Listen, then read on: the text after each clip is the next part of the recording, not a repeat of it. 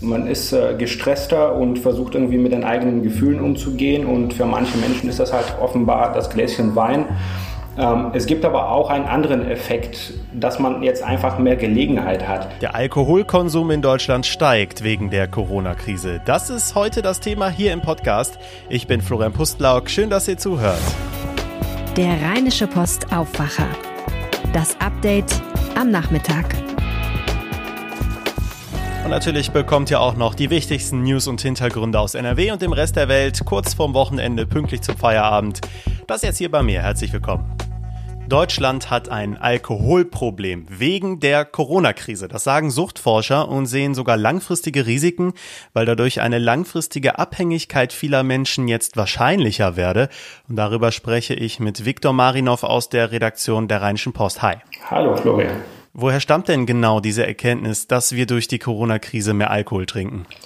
Es gibt sehr viele Hinweise, die darauf hindeuten. Einerseits wusste die Weltgesundheitsorganisation schon aus früheren Epidemien, also zum Beispiel aus der SARS-Pandemie in China 2003, dass es dazu kommen könnte.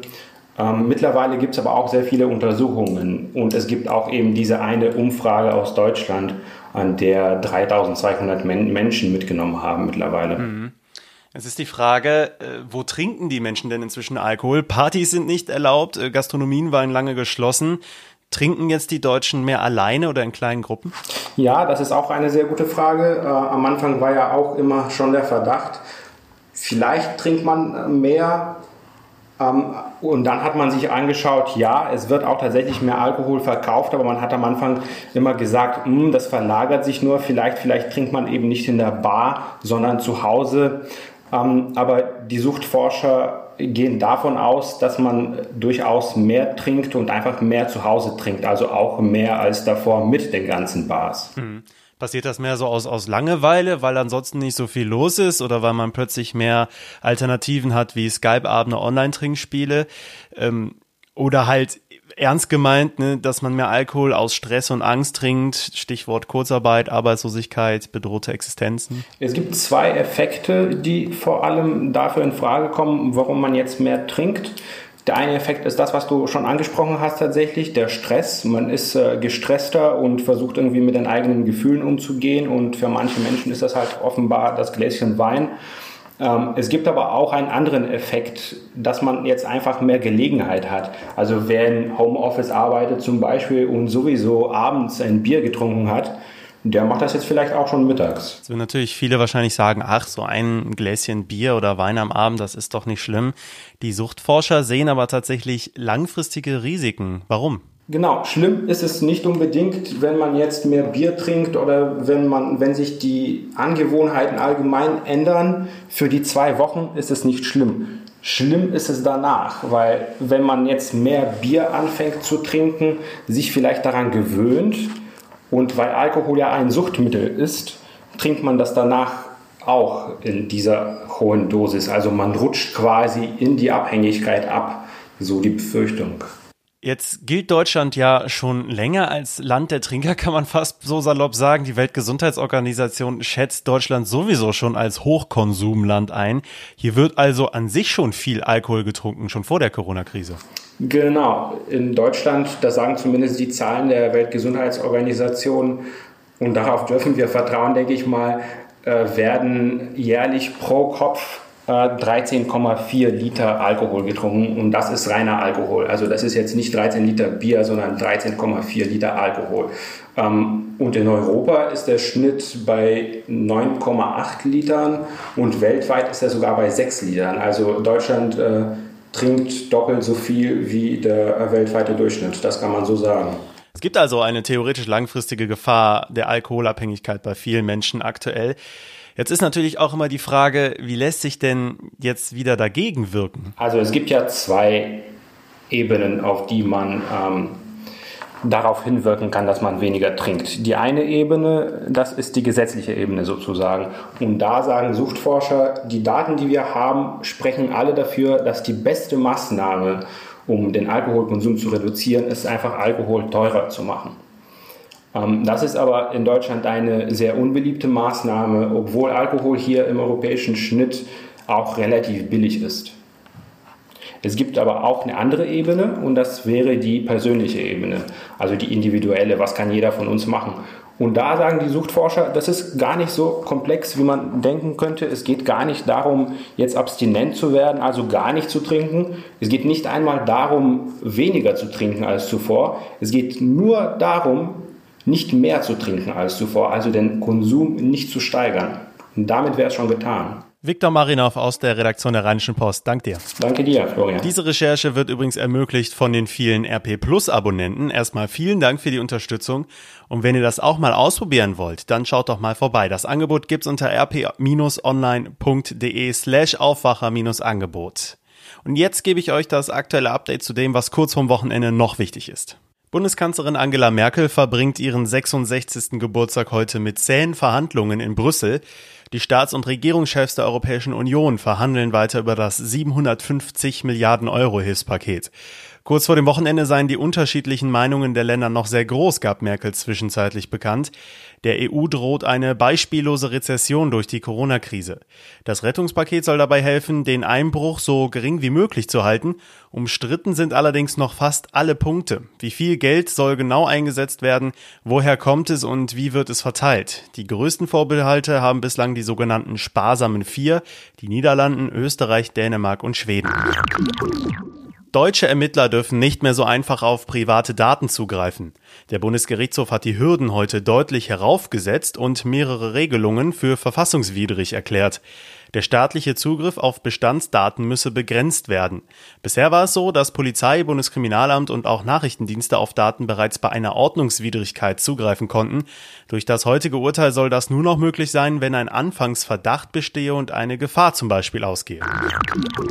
Innerhalb der Europäischen Union darf ja größtenteils wieder Urlaub gemacht werden. Allerdings gelten fast überall unterschiedliche Regeln. Wer auf Kreta landet, muss angeben, wo er sich vor und nach der Einreise aufgehalten hat und aufhalten wird. Auf Mallorca ist der Ballermann geschlossen und es gibt eine App, die anzeigt, wie voll die Strände sind. In Dänemark wird eine Mindestdauer für einen Urlaub vorgeschrieben und in den Niederlanden müssen Hotelzimmer schon vor der Anreise mindestens reserviert sein. Eine Übersicht für die Beschränkungen in einzelnen Ländern gibt es auf rp-online.de.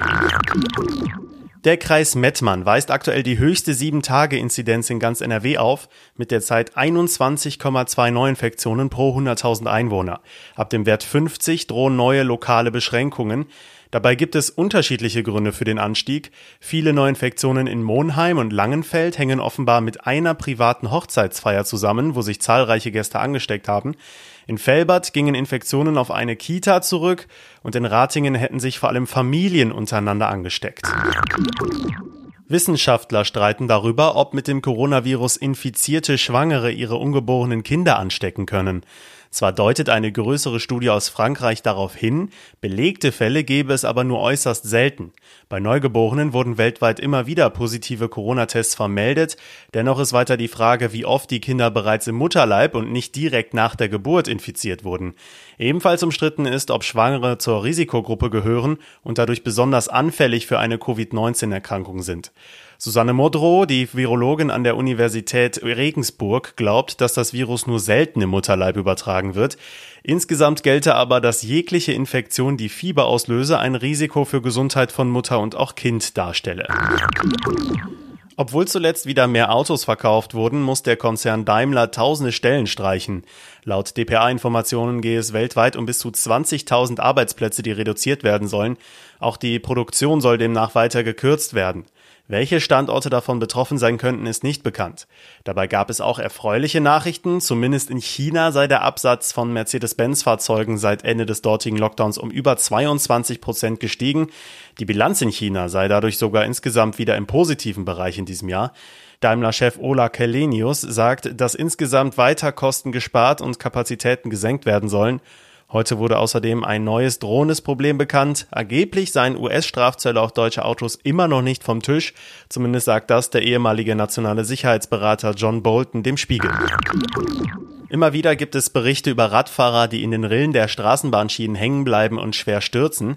Die Rheinbahn will deswegen in Düsseldorf barrierefreie Schienen testen. Im Herbst 2021 ist dafür ein Pilotprojekt in der Nordstraße in Pempelfort geplant. Vorbild sind Schienen, die in Basel bereits eingesetzt werden, heißt es von der Rheinbahn. Die Idee ist, dass in den Rillen der Schienen Kunststoff verbaut wird, der durch die Bahnen heruntergedrückt wird. Radfahrer können einfach darüber fahren, ohne in die Rillen zu geraten. Für das Pilotprojekt sind umfangreiche Bauarbeiten geplant und zwar muss die vielbefahrene Nordstraße wohl für drei bis vier Monate gesperrt werden. In Zeiten der Corona-Pandemie werden Biergärten und Außenterrassen für Gastronomen immer wichtiger. In Duisburg muss der Biergarten der Villa Rheinperle aber vorerst schließen. Das Ordnungsamt hat das kurz vor dem Wochenende angekündigt. Ein Video im Netz soll zeigen, wie Gäste zuletzt in diesem Biergarten auf Bänken standen und bei lauter Musik ohne Mindestabstand zwischen den Tischen tanzten. Berichte über eine Schließung hatte der Betreiber der Villa Rheinperle vor ein paar Tagen noch als Fake News bezeichnet. Jetzt hat das Duisburger Ordnungsamt aber klargestellt, der Biergarten bleibt bis auf weiteres zu. Erst wenn ein neues Konzept vorliege, dürfe die Villa Rheinperle die Außenanlage wieder öffnen. Zur neuen Saison sollen im Spitzensport wieder Zuschauer möglich sein.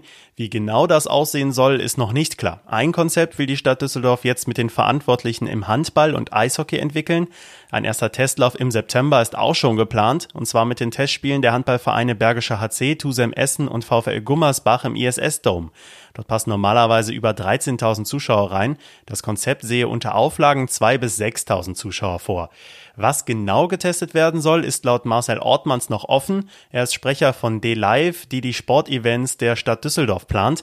Es hänge davon ab, wie sich die Pandemie bis September dann entwickelt hat. Die Tests sind außerdem noch nicht genehmigt. Im Gegensatz zum Bundesliga-Fußball seien die Clubs im Handball, Eishockey und Basketball viel stärker von Eintrittsgeldern abhängig.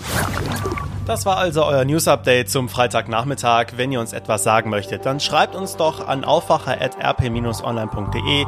Schickt uns auch gerne Feedback zu dieser Folge. Mehr Kontaktmöglichkeiten findet ihr außerdem in den Show Notes. Mehr Nachrichten gibt's dann am Montag früh, auch hier in diesem Feed und jederzeit auf RP Online. Ich bin Florian Pustlauk, danke fürs Zuhören. Ciao. Mehr bei uns im Netz rp-online.de